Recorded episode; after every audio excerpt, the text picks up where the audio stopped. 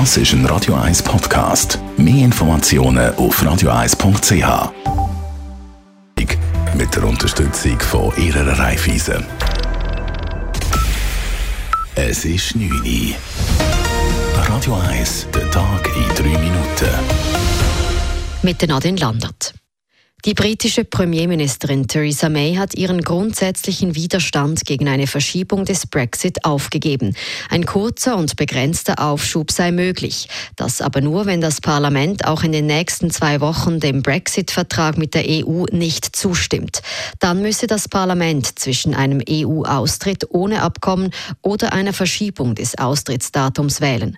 Noch gestern hatte May betont, dass Großbritannien am 29. März aus der EU austritt hätte. Sie am Datum also nicht rütteln wolle. Einsleiten von London-Korrespondent Philipp Detlefs. Damit ist das Risiko eines ungeregelten Brexits zumindest etwas kleiner geworden. Den gibt es laut May nämlich nur dann, wenn das Unterhaus ausdrücklich zustimmt. Und das gilt als äußerst unwahrscheinlich.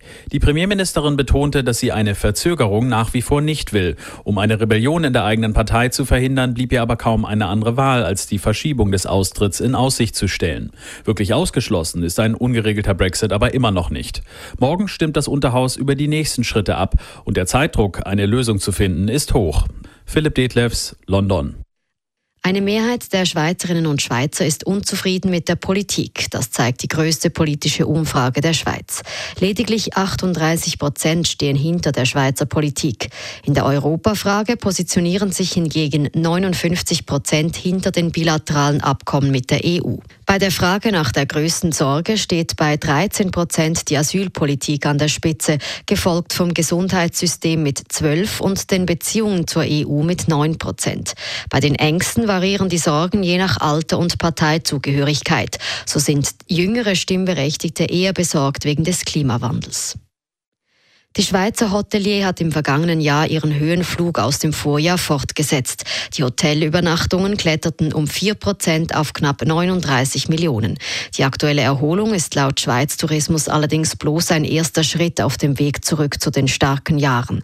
Zürich bleibt mit Abstand die größte Tourismusdestination der Schweiz. 6,3 Millionen Mal haben Gäste aus dem In- und Ausland in der Region Zürich übernachtet. Das sind 5,4 Prozent mehr.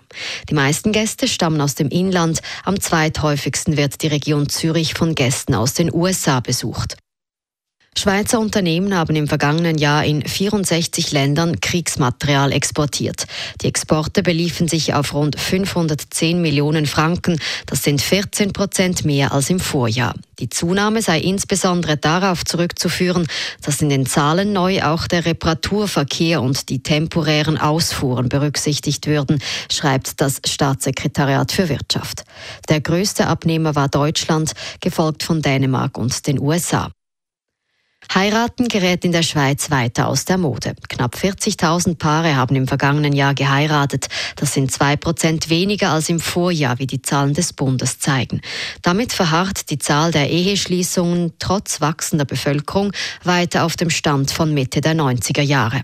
Letztes Jahr haben sich in der Schweiz mehr Ehepaare scheiden lassen. Insgesamt gab es 16.000 Scheidungen. Das sind zwei Prozent mehr als 2017. Radio 1 Wetter. Morgen Mittwoch ist es den ganzen Tag sonnig und warm bei 15 Grad am Nachmittag. Auch der Donnerstag startet sonnig, dann ziehen aber Wolken auf und es bleibt mild, bevor der Freitag dann deutlich kühler wird und auch nass. Das war der Tag in drei Minuten.